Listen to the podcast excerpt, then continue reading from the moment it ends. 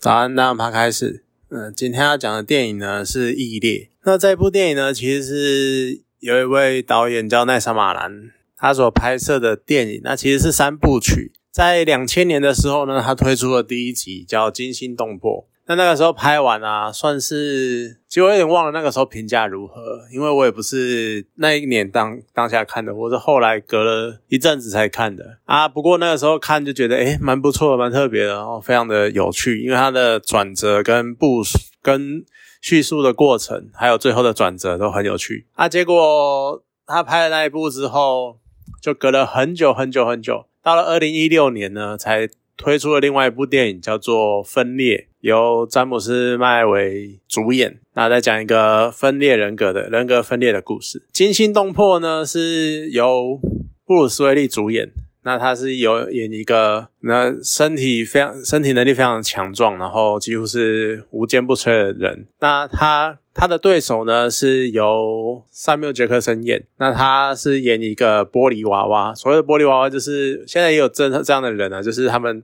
从小就是那个基因的关系，所以他们的骨质特特别的疏松。随便撞一下，或者随便敲到一下，他们就会骨折，甚至于常常会出现复杂性骨折，或者是甚至于是开放性的。那他呢？那山姆山缪杰克森呢？他有一个非常聪明的头脑，布鲁斯威利是拥有无坚不摧的体材呃身材，然后还有他有时候碰有时候碰到人跟人有所接触的时候，会有一个很短暂的直觉，他可以有点像是看到别人的一些相关的影像之类的。好，那因为《惊心动魄》是很久很久以前的电影，我也是蛮久以前看的，所以详细的剧情已经有点忘了，就只是记得一个大概而已。然后后来刚刚讲到，就是后来出了《分裂》，然后由呃詹姆斯麦艾维就是主主演。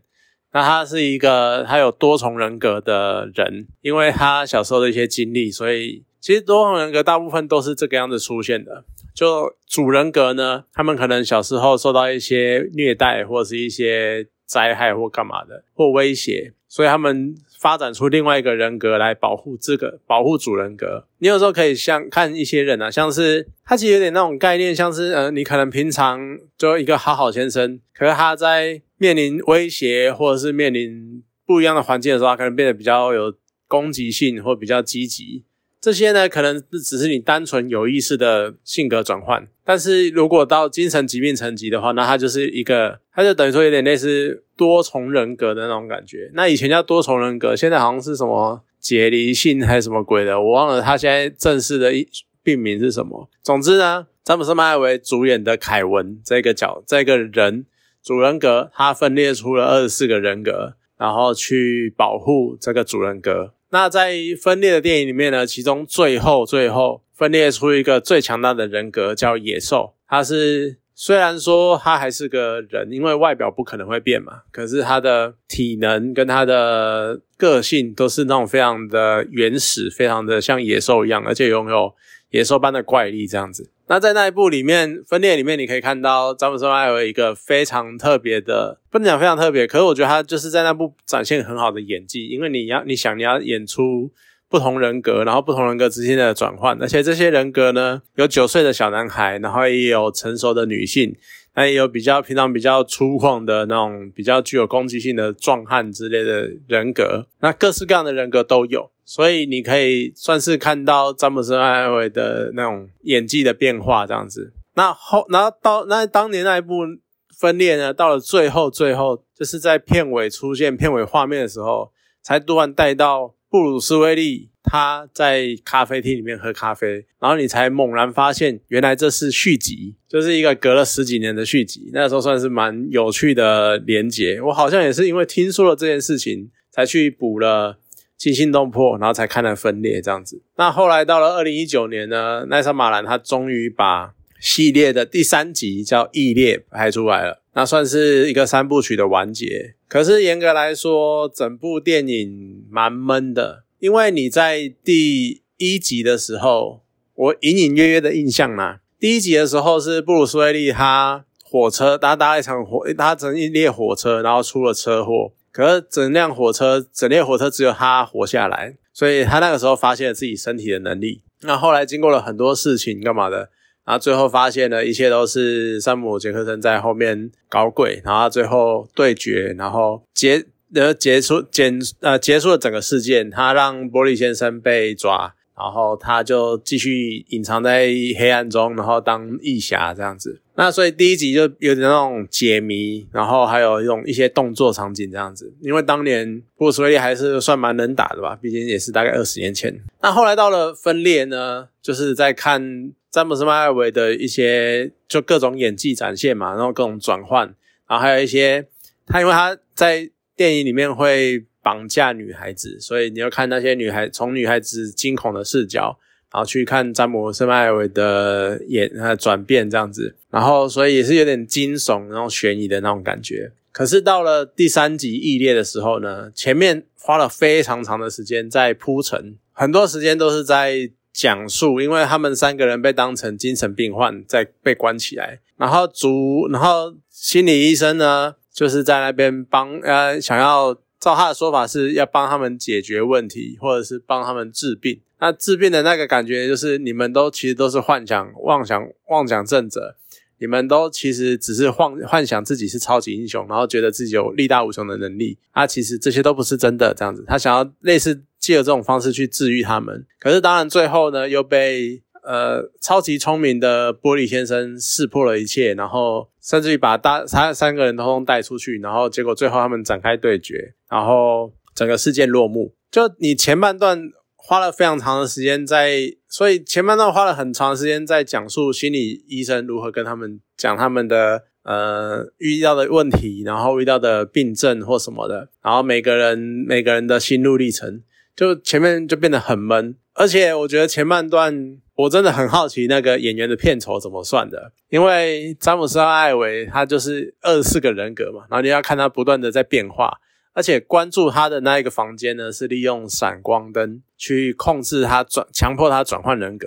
所以你可以在各各式各样那种闪光过后，然后看到詹姆斯·艾维又又换了一个角，又换了一个人格，然后又换了一个姿态神态在讲话这样子，就你觉得他演的超累的，然后他还要不时的露出那种痛苦，然后那种狰狞。然后还要装优雅，然后装高尚，然后还要装屁孩那种各式各样的表情跟演技这样子。反观玻璃先生呢，我们的山姆杰克森，我们的神盾局长，他从头到尾就是痴呆脸，然后不时的眨一下眼睛，然后抖一下抖一下，眨一下眼睛，抖一下抖一下。我都觉得哇，这个片酬太好赚了吧？他不会整部片都这个样子吧？是还好，他没有整部片都这个样子，但是大概可能有三分之二的时间都是那个死样子，你就会觉得。你们两个如果拿一样的片酬的话，那真的是蛮不值的。而且搞不好以论资历来说，山姆杰克森搞不好拿比较多，你就会觉得更让人家不是滋味那种感觉。那其实啊，反正电影就是这个样子嘛。你前面花了很长的时间在讲如何治愈他们，然后到最后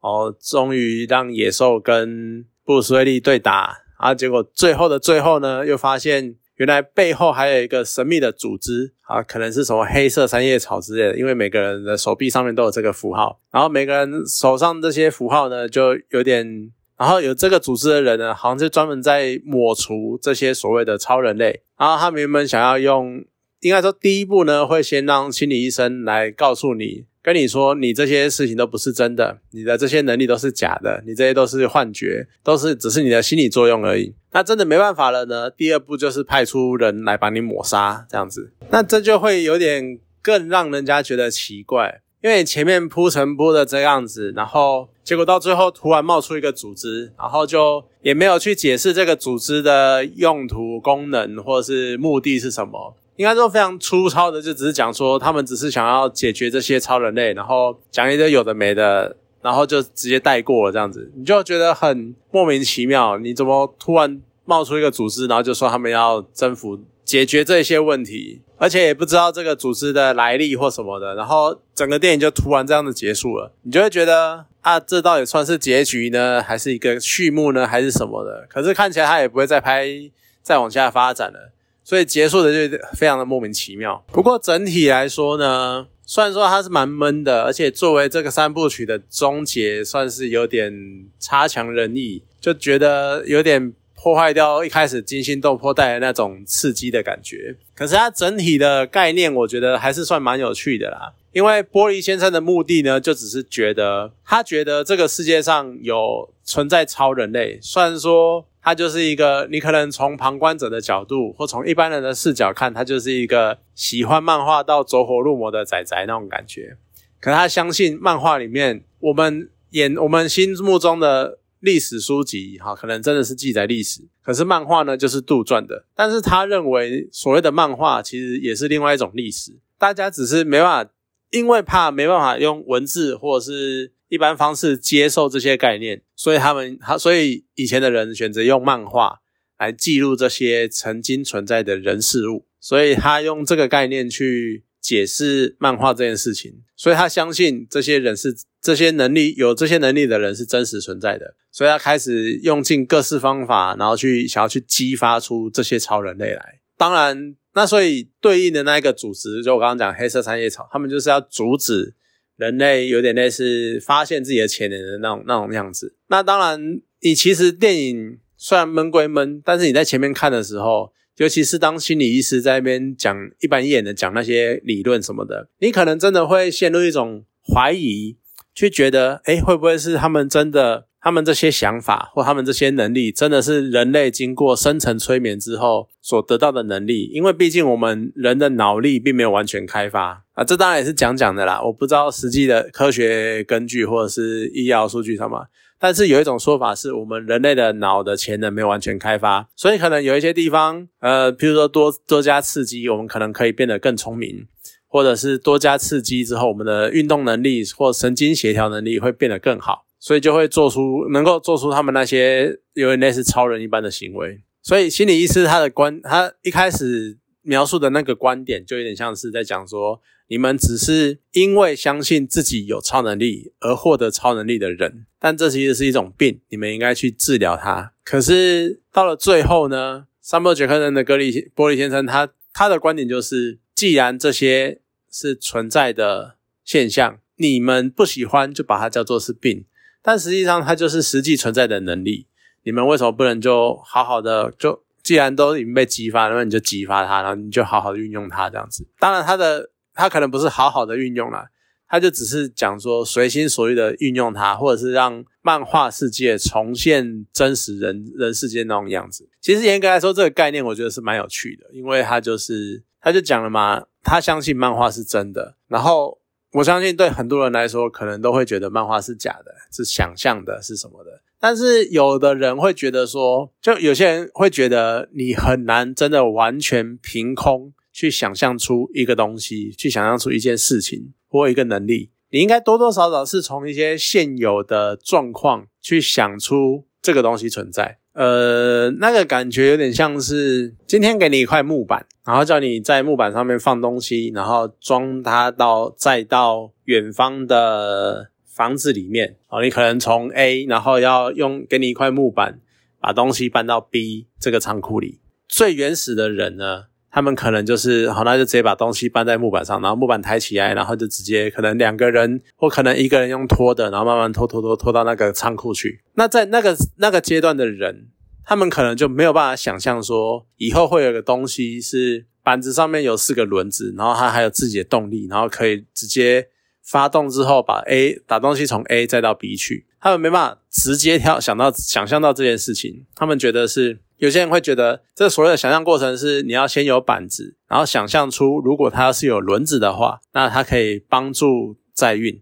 有了轮子之后，你才会再想象出如果它能够自己动的话，然后找出它的动力，然后最后才能够做出所谓的货车这这个东东西。所以有些人会觉得说，我要先有大概隐约的概念，我才能够去创造出这个东西。所以我今天。可能没办法凭空想象出一个人是超人这样子，我可能要有有现有的生活经验去看到、去想象，我才可以想象出超人这个角色，或者是他们所发生的事情。有些人的词的观点是这个样子。那如果你从这个观点去想的话，那有可能这些漫画人物、这些角色，或者这些科幻小说，也许他们真的这些事情，或他们想象出的出来的这些器材、这些道具或这些特殊能力。真的是他们曾经看过类似的能力而发展出来的，所以搞不好也许是真的有人有这个能力。那他的观点是这个样子，我觉得这个想法其实是蛮有趣的，而且也不也可能也不一定能够说他一定是错的，或者是漫画什么真的都是想象的。我觉得多多少少还是会，其实就跟很多写作的人一样，你去教他们凭空想出什么东西，真的是很难。很多作家一开始他们写故事或写什么，或者是很多节目的录制，他们一开始都是从自身经验启发，然后去做开展、去做延伸，甚至于很多电影，他们的剧本其实也是从都是从身边人、周遭人的故事去发展的。其实你真的蛮难去天马行空的直接凭空创造一个世界出来。那个可能真的数百或数千万人之间才能够出一个那种感觉，所以这个观点提出来是蛮有趣的。三可是可惜的是，他的《异列》这部电影呈现这个概念的方式没有很好，因为毕竟延续着。惊心动魄跟分裂，大家想看的可能是比较偏悬疑的，或是比较，尤其它是有点类似超能力的，所以大家难免会觉得有点期待，可能会有比较精彩的动作画面或者什么。结果它是一个很平淡的，有点类似在讲述哲学、讲述理念的概念的东西，然后最后打斗也是看两个人就在拼力气，但是其实拼力气是非常不好看的打斗，因为就是拿东西互砸嘛，或者是抱在一起，然后那边两个人。看两个很狰狞的脸在那边呵呵哈哈，可是其实完全没有任何的动作，没有任何的打斗干嘛的画面，你就觉得有点枯燥。所以严呃，最后来说算是一个蛮相对平淡，甚至于有点不好的收尾。不能说为三部曲画下一个多好的句点。那不过番号已经拍完了，所以其实大概也就只能这个样子。它的概念其实蛮有趣的啦。那如果单看的话，我也蛮建议去重看个第一集，那会把第三部。异列看完也算是还了自己一个心愿。我觉得三部曲在讲述的东西好像蛮有趣的，哎，毕竟前两集看的还 OK，所以就当做是一个完结吧。对啊，那大概也只能这个样子。好了，那今天这部电影就讲到这边，好，谢谢大家。